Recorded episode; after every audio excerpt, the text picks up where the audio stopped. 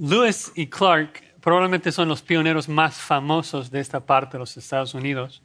Eh, en los 1803, Thomas Jefferson los comisionó para ir y explorar la parte oeste de los Estados Unidos. En aquel entonces toda la parte oeste de los Estados Unidos era eh, territorio de España. Entonces no, no hubo americanos viviendo en, en, esta zona. Y así que durante más de dos años, Lewis y Clark exploraron todo desde el río Mississippi hasta el Pacífico reportando sobre la gente indígena, sobre las plantas, las comidas y, todo, y reportaron que la tierra era muy buena. Y entonces se puede decir que una de las más grandes razones por las que los americanos pudieron llegar acá hasta California es debido a los pioneros Lewis y Clark. Ellos hicieron el viaje y luego regresaron para, para mostrar el camino y explicar cómo llegar. Pero lo interesante de un trabajo de un pionero es de que aunque hicieron un buen trabajo, hay algo que, falta allí, ah, de que el pionero descubre, descubre el camino, pero el pionero no te ayuda, no te lleva. Esto lo haces tú. Eh, y esa realidad se pone muy vívido en la historia de California, porque exactamente 40 años después del viaje de Lewis y Clark, un hombre llamado George Donner intentó hacer el mismo viaje con un grupo de más o menos 100 personas. Y hubo unos contratiempos, no viajaron muy rápido y no cruzaron la Sierra Nevada a tiempo y tuvieron que pasar el invierno en las montañas. Mucho frío, mucho hambre y básicamente la mitad del grupo falleció y los que sobrevivieron recurrieron al canibalismo. Es una historia que todos los niños acá en los Estados Unidos aprenden en la escuela. Es un acontecimiento muy feo en, nuestra historia. Y se pone muy vivo la, realidad de que aunque Lewis y Clark les mostró el camino, pues eh, saber el camino y hacer el camino, hacer el viaje son cosas diferentes. Los Donner necesitaban más de un pionero, ¿no? necesitaban más de un mero ejemplo. Y creo que eso es muy similar a lo que nosotros experimentamos en nuestra vida cristiana, en particular cuando pensamos en Hebreos 11, de que tenemos los pioneros ah, de Hebreos 11, hombres que, que corrieron bien, sus vidas dan testimonio de que es posible perseverar con fe hasta el final. Y vemos hombres como Abel, como Enoch, como Noé, Abraham, Moisés, corrieron muy bien y sus vidas ilustran cómo es de que nosotros también podemos dar gloria a Dios. Son, son nuestros héroes. Pero saber el camino, tener un buen ejemplo de cómo caminar, no es suficiente para que nosotros lleguemos al cielo. Necesitamos más de un mero ejemplo. Somos demasiado débiles y el invierno en este mundo es demasiado frío para que nosotros lleguemos. Necesitamos entonces un mejor pionero. Un pionero que después de hacer su propio viaje nos ayude a terminar el nuestro, nos capacite. Yo creo que es por eso que la lista de los héroes de la fe de Hebreos 11 culmina en el capítulo 12 con el ejemplo de nuestro Señor y Salvador Jesucristo. Él no solamente hizo su viaje perfectamente, ahora ha sido exaltado a la diestra del Padre, apoyándonos a llegar con bien. Y con este ánimo, entonces, el autor de Hebreos nos exhorta a hacer nuestro viaje al cielo para estar con Cristo. Pero nos exhorta a hacer el viaje no, no lento, sino hacerlo rápido, de correr a toda velocidad. Y nos da cuatro pistas, cuatro, cuatro verdades que nos van a ayudar a correr a toda velocidad al cielo. Primero que debemos considerar el éxito de otros, luego la urgencia de correr, la meta de la carrera y finalmente el estímulo de Jesús. Así que si tienen sus Biblias, vamos a estar en Hebreos 12, estudiando los primeros tres versículos, Hebreos 12, 1 al 3. Así dice la palabra de Dios, Hebreos 12, 1. Por tanto, nosotros también, teniendo en derredor nuestro tan grande nube de testigos, despojémonos de todo peso y del pecado que nos asedia y corramos con paciencia la carrera que tenemos por delante. Puesto los ojos en Jesús, el autor y consumador de la fe, el cual por el gozo puesto delante de él sufrió la cruz, menospreciando el oprobio, y se sentó a la diestra del trono de Dios. Considerad a aquel que sufrió tal contradicción de pecadores contra sí mismo, para que vuestro ánimo no se canse hasta desmayar. Vamos a pedir la ayuda del Señor. Padre, te suplicamos en esta hora que tú nos ayudes, que abres nuestra mente para entender tu palabra y que tu Espíritu Santo nos capacite eh, para ponerla en práctica en nuestras vidas, que corramos hacia nuestro Cristo. Y es en su nombre que oramos. Amén. Entonces el primer punto que el autor menciona es de que si vamos a correr hacia el cielo debemos considerar el éxito de otros. Vean ahí en el versículo 1 del capítulo 12 que dice, por tanto nosotros también teniendo en derredor nuestro tan grande nube de testigos. Eh, algo interesante en este versículo, eh, yo recuerdo muy bien cuando yo tenía 15 años, mi, padre falleció y este versículo me, me dio pavor, me dio temor, porque me fue enseñado de que el punto de este versículo es de que cuando nuestros seres queridos pasan a la presencia de Dios, de que llegan a los bancos de un estado y ahora nos supervisan y, nos ven. Y, supe que ahora mi padre estaba viendo todo mi pecado y, y me dio una tremenda vergüenza. Ahora, esto está mal por varias razones. La primera es que lo que nosotros debemos temer no es de que un humano nos vea sino de que Dios en toda su santidad nos ve y Él escudriña cada pensamiento de nuestro corazón. Pero además de esto, este versículo no enseña que nuestros seres queridos están observándonos. Eh, si un familiar ha pasado a la presencia de Dios, seguro está completamente cautivado por la gloria de Cristo, adorándole constantemente.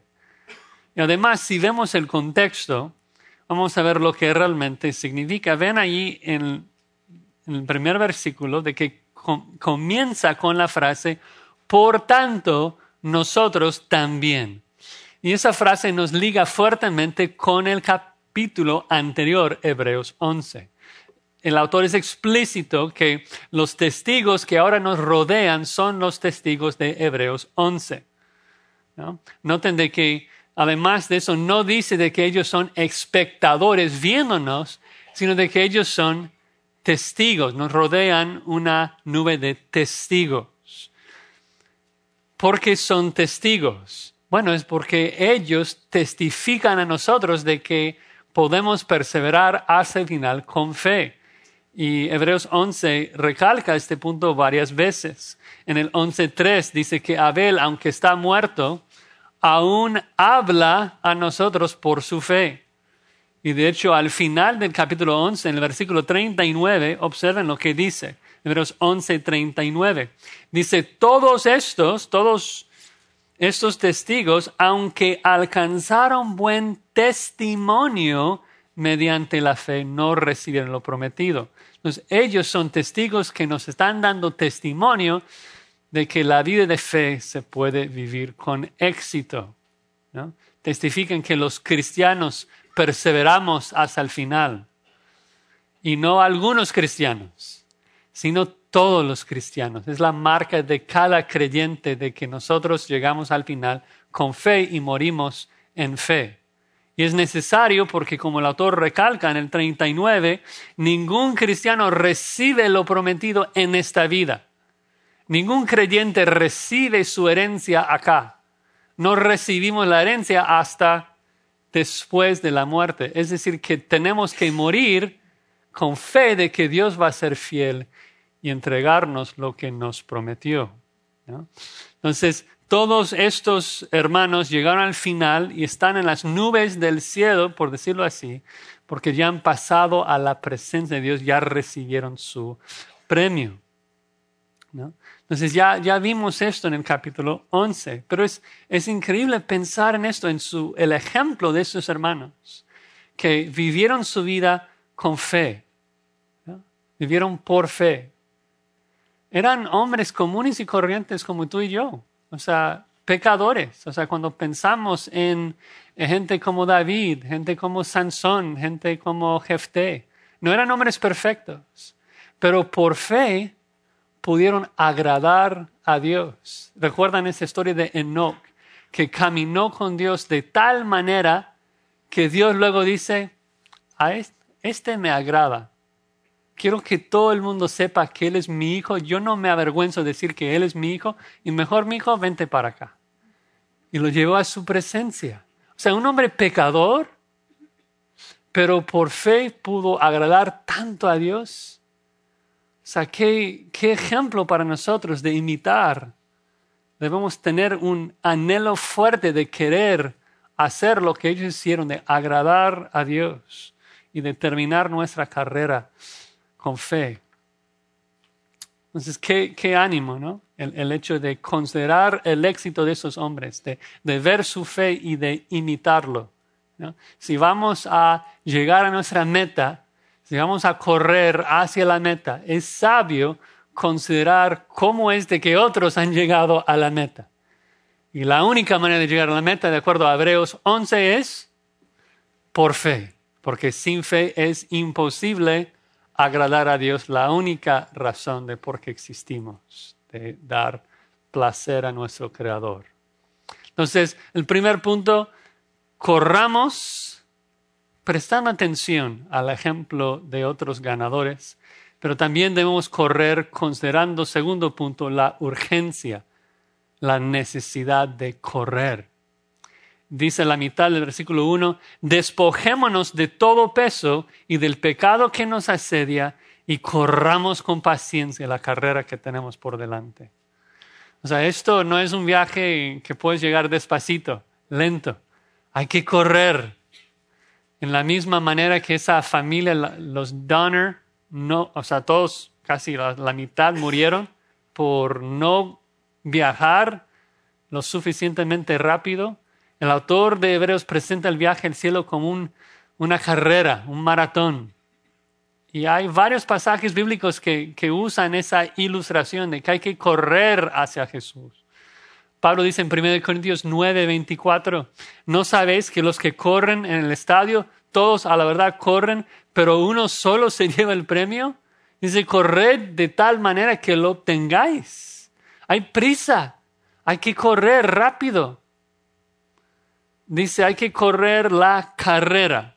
Ahora, lo curioso es de que cuando nosotros pensamos en una carrera, por lo menos yo, pensamos en un estadio, unos bancos, unos carriles bien pintados, todos corriendo en su lugar, todo bien ordenado, y corren tal vez unos 100 metros, 200 metros. Pero la palabra acá que se traduce carrera es lucha. Y se trata de, cualquier competencia en el primer siglo, sea de caballos, de, hombres corriendo. Pero podemos imaginar cómo, cómo es este, ese tipo de competencia, ¿no? el uno contra el otro. Es, es difícil, es una lucha. ¿no? Además, sabemos de que no es una carrera corta, porque el autor dice que hay que correr con paciencia con perseverancia, da la impresión de que va a ser una carrera muy larga. Entonces creo que la, la, imagen allí no es de, de, correr un poquito, sino de hacer un maratón, de viajar de una ciudad a otra ciudad corriendo todo el tiempo. Para nosotros, es decir, corriendo hacia la ciudad celestial, pero a toda velocidad, ¿no? porque va a ser un viaje largo, difícil, arduo luchando contra otros, luchando contra nuestra propia carne. Necesitamos ayuda. Y el autor nos da tres instrucciones que nos van a ayudar. Lo primero es como un entrenador que quiere instruirnos cómo correr. Dice, primero tienes que quitar cualquier peso que tengas. ¿no? Y en la ilustración de un maratón, la razón se vuelve obvia. ¿no? O sea, yo no soy maratonista, yo no puedo correr más de tal vez unos 20 metros. Pero todos entendemos de que no vas a acabar un maratón si llevas una mochila con libros. O sea, no es sabio tratar de correr a larga distancia con, con peso. Un maratonista deja todo, se despoja de todo. No lleva ni celular, ni cartera, ni llaves, ni nada. Ninguna libra extra. Quiere correr a toda velocidad y lo más ligero posible. Quitar cualquier estorbo. Y esto debe ser nuestra mentalidad. queremos llegar a Cristo, queremos llegar al cielo. ¿Cómo corro más ligero? De qué cosas debo despojarme? Ahora, a lo mejor dices, ok, la ilustración suena fácil de entender, estoy corriendo y debo quitarme de, todo peso, pero en la práctica, ¿cómo aplico esto? ¿De, qué cosas tengo que despojarme? Y, y, creo que el contexto nos ayuda un poco. Vean ahí de que dice de que tenemos que despojarnos del peso, de todo peso y del pecado que nos asedia. vamos a empezar con el pecado y luego regresamos para el peso, porque el pecado es un poco más obvio, es un poco más fácil. Dice, el pecado nos asedia, nos envuelve. El autor sabe de que si, si pecas en tu carrera celestial, te vas a caer. Cada vez que pecas, caes. Y si caes en cada rato, difícilmente ya vas a llegar al final. Y esa idea es de que el pecado eh, se presenta como un vestido que te enreda. Ah, recuerden que en, los primeros siglos todos, tanto hombres como mujeres, usaron un vestido que llegaba hasta los pies y era muy común de que si alguien no tenía tiempo para prepararse, comenzaba a correr y luego el vestido te enreda en los pies y luego te caes. Primero tienes que agarrar el vestido y armarlo con, un cinto. Entonces el pecado se presenta así como algo que te enreda, te hace caer.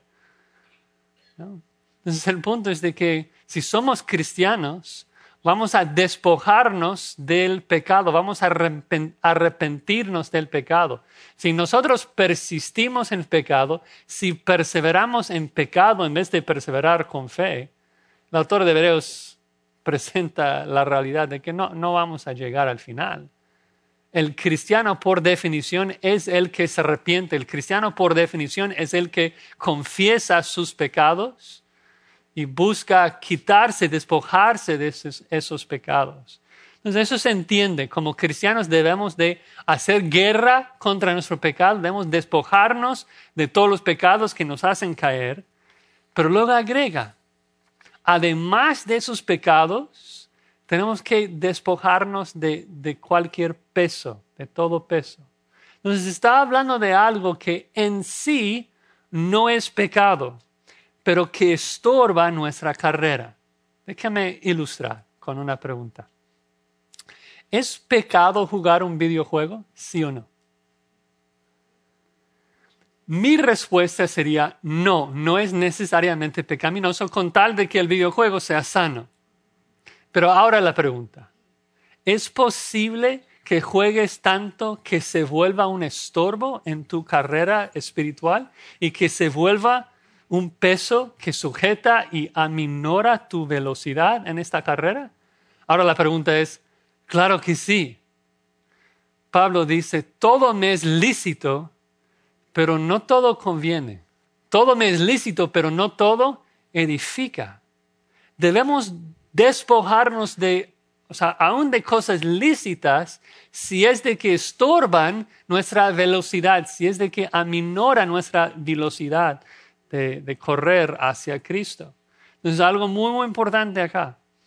En el momento de que una acción que normalmente es lícita, una acción que no es pecado en sí, pero en el momento que te das cuenta que esa acción no conviene y no edifica y ha llegado a ser un peso en tu carrera espiritual, tienes que despojarte de esa acción y si no lo haces, te es pecado. Dices, oye, Josías, acabas de decir que, que no es pecado. Bueno, es de que normalmente no es pecado. Pero si estorba tu carrera, si es un peso Dios te manda, te ordena, despójate de ello. Y si desobedeces un mandato de Dios, ¿cómo llamamos eso? Pecado. Porque Dios quiere que corramos a toda velocidad. Dios quiere que, que, tengamos la máxima perseverancia en nuestra carrera hacia Cristo. Y para eso debemos no solamente despojarnos de pecado, debemos despojarnos de cosas que nos distraen de la meta. Cosas que, que llenan nuestras mentes de preocupaciones mundanas, innecesarias. Entonces, necesitamos hacernos la pregunta de qué cosas me he despojado con el fin y la intención de poder correr más rápido hacia Cristo. ¿De qué cosas me he privado como cristiano por mi deseo y mi anhelo de llegar a Cristo? Y si no puedes decir nada, hay un problema ahí, de que no, no estás viendo bien tus prioridades, de que la única prioridad tiene que ser llegar con Cristo de correr hacia Él, nuestra meta. ¿no? El maratonista tiene que entrenar duro, tiene que correr duro, enfrentar muchas pruebas, privarse de muchas cosas en el camino. A lo mejor suena absurdo, pero si un maratonista come tacos mientras corre, no va a llegar al final o difícilmente va a llegar. ¿no? Hay que privarnos de ciertas cosas para obtener el premio. Entonces, despojarnos de, de los pesos que aminoran nuestra velocidad, quitarnos del pecado que nos hace caer, y luego una tercera instrucción dice que hay que correr con toda paciencia. Uno no recibe el premio por empezar la carrera. Hay que correr y nunca dejar de correr correr con toda paciencia, dice. Pero quiero aclarar algo, porque a veces la gente cita ese versículo, dicen, para justificar su pecado, como un pretexto, dicen, ok, debo correr, pero no tan rápido. Voy a correr, pero con paciencia, tranquilo. ¿no? No, no hay que hacer cosas tan radicales para Cristo. Hay que, hay que correr, hay que avanzar, pero queremos ser cristianos como más tranquilos. No, nada que ver. Eh, paciencia en original significa persistencia, significa perseverancia. La idea es de que vamos a correr con la intención de nunca dejar de correr hasta llegamos a la línea de meta, hasta que llegamos con Cristo. Corres y no con la intención de correr un poco, corres hasta el final. Y la forma del verbo también expresa esa necesidad de correr constantemente, de nunca descansar. Esta carta de Hebreos está repleta, está llena de muchas exhortaciones de perseverar hasta el final, de no abandonar la fe, de no tirar la toalla. Claro, siempre con el ánimo de que Cristo está en el cielo preservando a los suyos, terminando la obra en nosotros, pero nosotros tenemos el deber de ocuparnos en nuestra salvación con temor y temblor y correr hacia Cristo. Hay que quitarnos de pecado, quitarnos de cualquier estorbo y correr de manera persistente hasta llegar al final. Y la pregunta es si tú como cristiano sientes esa urgencia. Si sientes la urgencia de que tienes que correr o no vas a llegar. O si dices, ah, salvo siempre salvo, no importa qué hago. Puedo, puedo descansarme aquí tranquilo. No, el mandato de Dios para los cristianos es que debemos de correr hacia Cristo. Debemos pensar que estamos corriendo como si hubiera un león rugiente persiguiéndonos. Porque sabes que hay un legión rugiente que está persiguiéndonos. Un diablo que quiere matarnos y devorarnos. El pecado que quiere matarnos. El mundo que quiere matarnos. Y hay que huir de este mundo corriendo hacia Cristo.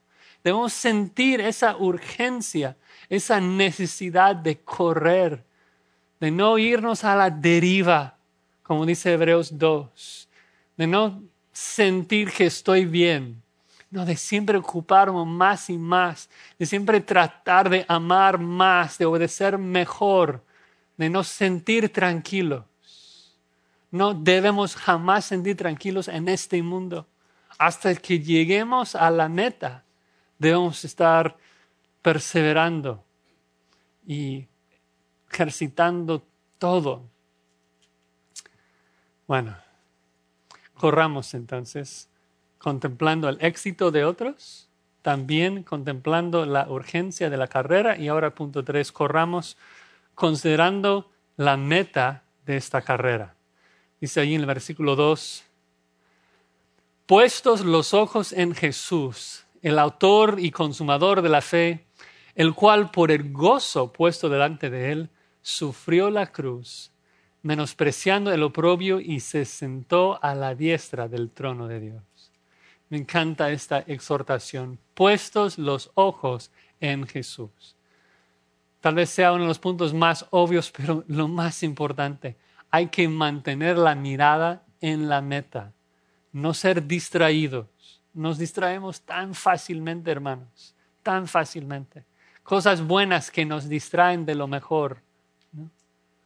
Es curioso, pero pensando en el maratonista, si te fijas en los pies, si miras para abajo, fácilmente te caes. O sea, tienes que mirar hacia la meta, hacia dónde quieres correr. Y es lo mismo con nosotros.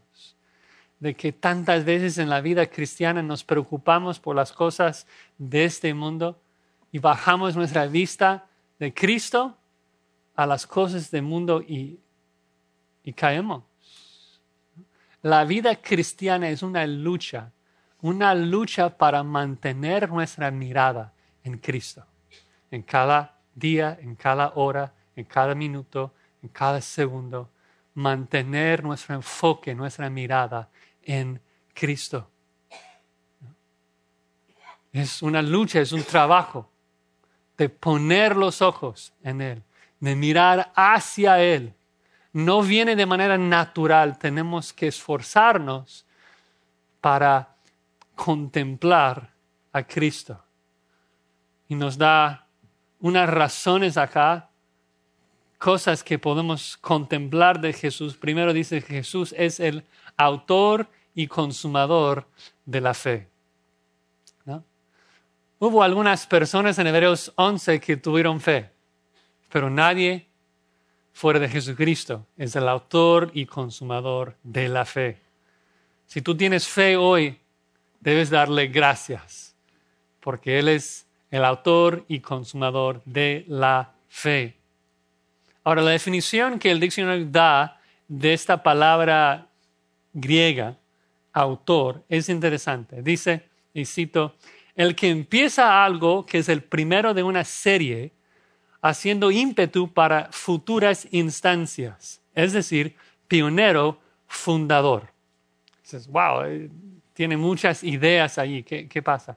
Bueno, parece que, que está haciendo referencia a algo que era muy común en los primeros siglos y no tan común hoy, y que se usaba para, para describir el líder de que guiaba un grupo para conquistar una ciudad y luego después de conquistarla, ese líder se quedaba como rey, como el capitán, como el héroe de ese grupo. Y hay varios pasajes en la escritura que, lo usan así. Por ejemplo, en Hechos 5, 31, Pedro dice que Jesucristo es el príncipe y salvador. Dice que Dios ha exaltado a Cristo con su diestra por príncipe y salvador. Otra referencia se encuentra en Hebreos 2.10, muy similar, en un contexto similar en Hebreos 2.10, si quieren buscarlo rápidamente, dice, porque convenía aquel por cuya causa son todas las cosas y por quien todas las cosas subsisten, que habiendo de llevar muchos hijos a la gloria, es decir, esa idea de que nosotros estamos siguiendo a nuestro capitán, siguiendo a nuestro líder, siguiendo a, a nuestro fundador, habiendo llevar muchos hijos a la gloria, perfeccionaste por aflicciones al autor o héroe de la salvación de ellos. Entonces, Él, Cristo, el autor, el fundador de la carrera, corrió él mismo hasta el final y ganó el premio, llegando a ser el héroe de todos nosotros que le seguimos. El claro ejemplo en el contexto del pasaje está en el ejemplo de Cristo, de que Cristo tuvo fe, de que Cristo vino y Él como un pionero abrió el camino para nosotros. El contexto sigue hablando de la carrera ejemplar de Jesús. Dice que sufrió la cruz menospreciando el oprobio. presenta la vida de Jesús como digno de imitar. Entonces debemos de poner nuestra mirada en Jesús porque Él es el supremo ejemplo de cómo correr esta carrera. El Dios hombre que hizo el trabajo de un pionero abriendo el camino para nosotros. Y Hebreos recalca esto mucho, hace mucho hincapié en esto de que Cristo es el autor de nuestra salvación, 2.10, ya lo vimos. Cristo ha entrado en el lugar santísimo como nuestro precursor, Hebreos 6. Y Cristo ha abierto un camino nuevo y vivo a través de su sangre, Hebreos 10. Esa idea de que Cristo vino al mundo y Él hizo el viaje celestial como un genuino humano, algo que nosotros debemos ahora hacer, seguir su ejemplo. Pero no solamente es el pionero fundador, también es el autor y consumador. Esa palabra consumador literalmente es perfeccionador.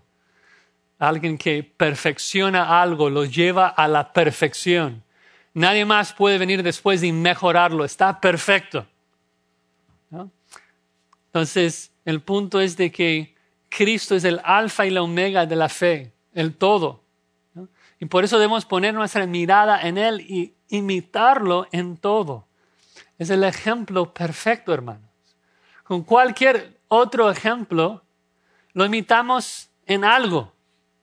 Vemos la vida de Moisés y es digno de imitar en ciertas cosas. Vemos la vida de David y decimos, hay que imitarlo en ciertas cosas, pero no en otras. Pero Cristo con Él es diferente, porque Él vivió a la perfección en todo, ninguna falla. Entonces nosotros podemos imitarle en todo. Él consumó la fe, lo llevó a, la perfección. Y de hecho es, es la misma palabra que él mismo usó cuando después de vivir una vida perfecta de dependencia de su Padre, él llegó al final de su vida y antes de expirar, exclamó, consumado es, porque había vivido una vida completamente perfecta. Entonces, el hecho de que Cristo es el perfeccionador, creo que habla específicamente de la vida de perfección de Jesucristo mismo. Pero hay otra conexión interesante que encontramos en el versículo 40 de Hebreos 11, de que dice ahí, proveyendo Dios alguna cosa mejor para nosotros, para que no fuesen ellos perfeccionados aparte de nosotros.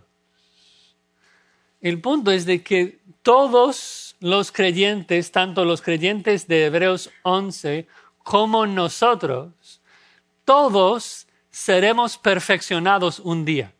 Cuando terminamos la carrera seremos perfeccionados hacia la imagen de Jesucristo. Y el autor en base a esa realidad dice, por tanto, por tanto, es decir, ya que serán perfeccionados hacia la imagen de Jesucristo, pon tu mirada en ese perfecto ejemplo. Pon tu mirada en la imagen hacia la cual estás siendo transformado. Su fe perfecta es lo que garantiza de que nosotros seremos perfeccionados cuando leemos pasajes como, como en Filipenses 1, que el que comenzó la buena en nosotros la perfeccionará hasta el día de Jesucristo, debemos preguntarnos, ¿pero por qué? ¿Cómo es posible que Dios perfeccionara a nosotros ya que somos pecadores? Y la única respuesta es porque Cristo obedeció perfectamente, porque Cristo perfeccionó la fe llegando a la cruz para morir en nuestro lugar. El pasaje sigue hablando de, la cruz y esa, acción que muestra la, la exaltación de, de la fe de Jesucristo. Dice que Cristo, por el gozo puesto delante de él, sufrió la cruz. Es maravilloso pensar en esto. Y debemos contemplar y meditar exactamente como Cristo corrió para poder imitarle perfectamente.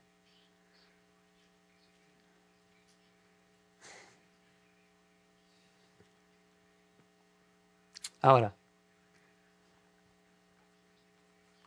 perdón. Los teléfonos nos ayudan con la lectura de la Biblia. Por lo menos sabemos de que estaba prestando atención, porque estaba leyendo Hebreos.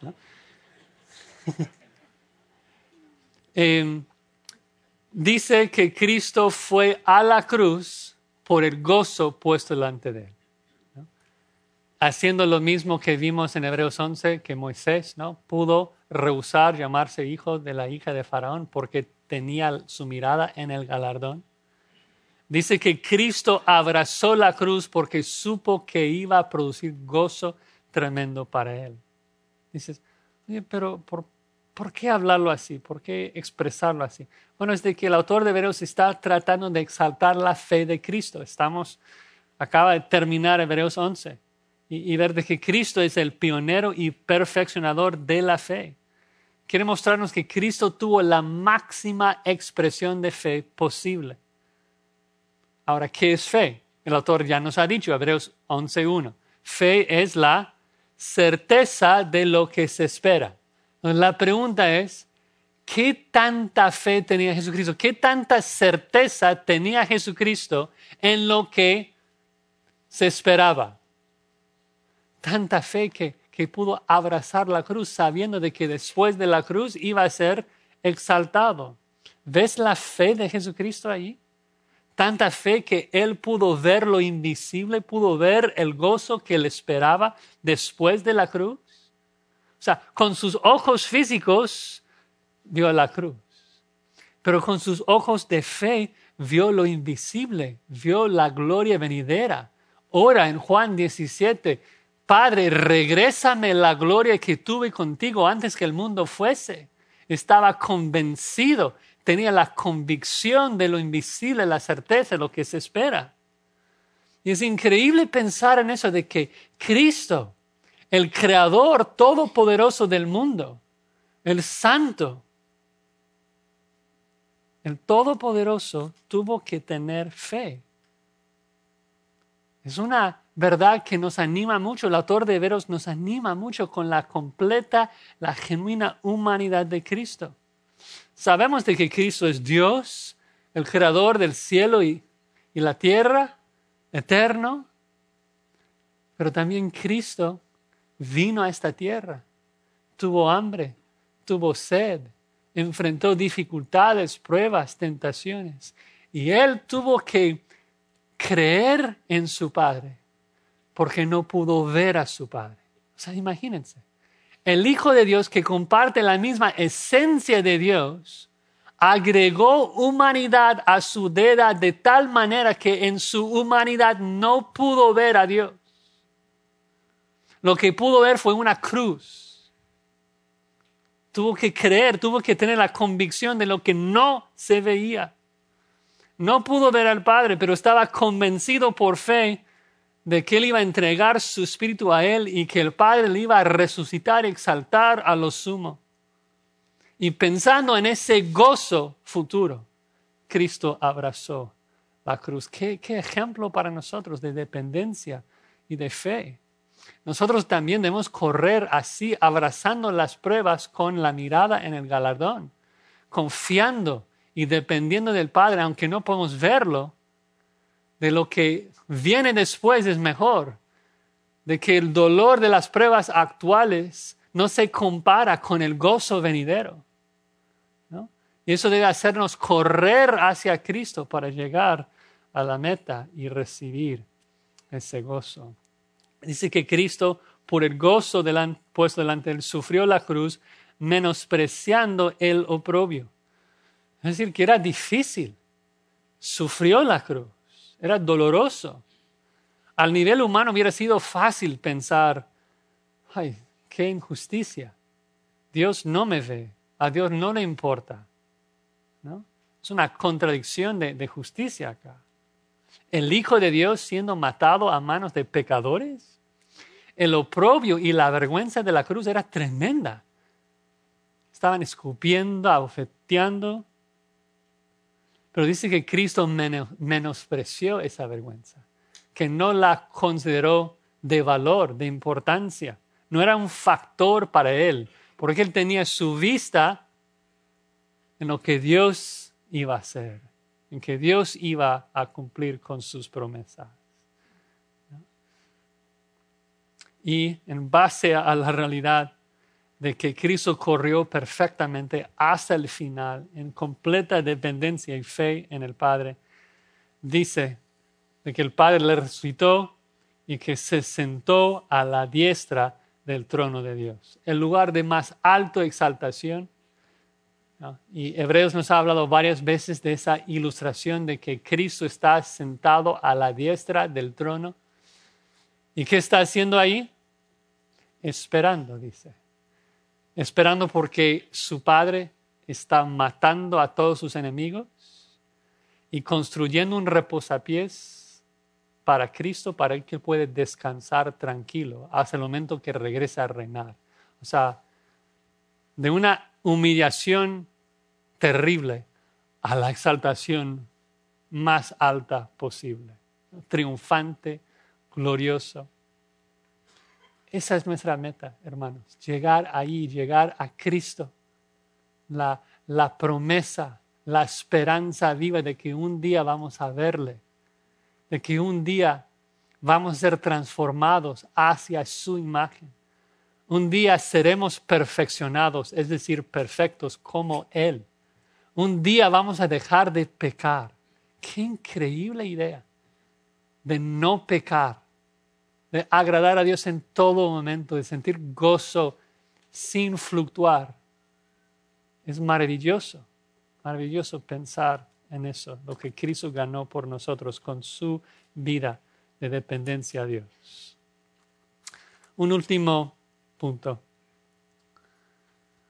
Pensando en, primero, el hecho de que debemos correr pensando en el éxito de otros pensando en la urgencia de correr, pensando en la, meta, pero esa meta también debe estimularnos, ¿no? debe ah, motivarnos a correr más rápido. Este es el último punto.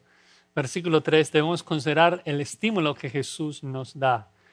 Dice el verso 3, considerad a aquel que sufrió tal contradicción de pecadores contra sí mismo para que vuestro ánimo no se canse hasta desmayar un mandato de considerar, de contemplar, de meditar en Cristo.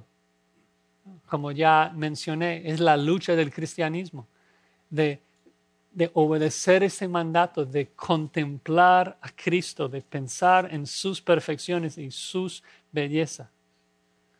Dice, considerar a aquel que sufrió tal contradicción. Contradicción en el contexto se refiere a la cruz y el hecho de que es una contradicción habla de que hubo palabras, hubo acciones hechas en contra de Cristo, es decir, aflicciones. La Biblia de América lo traduce como hostilidad. Y no solamente una hostilidad, no solamente una aflicción, pero aflicción por manos de pecadores. El santo Hijo de Dios siendo matado por pecadores. Qué terrible injusticia. Qué prueba tan difícil. Ser afligido por un pecador, sentir abandonado por tu propio Padre. Para nosotros hubiéramos tirado la toalla. Si dependiera de nosotros, jamás hubiéramos perseverado. Pero Cristo lo hizo perfecto. Lo hizo perfecto.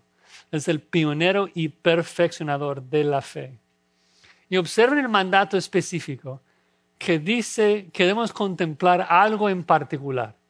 Y lo que debemos contemplar no es tanto el sufrimiento en sí, sino la razón, el propósito del sufrimiento.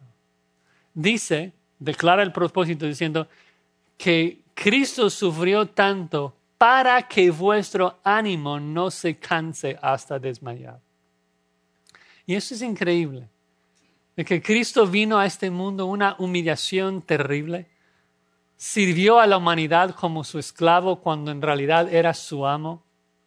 Y murió una muerte de horrenda angustia. Y el texto dice que lo hizo para que nosotros no nos cansemos en nuestra carrera. El punto es de que Cristo no tenía que sufrir tantas humillaciones humanas, pero lo hizo a propósito.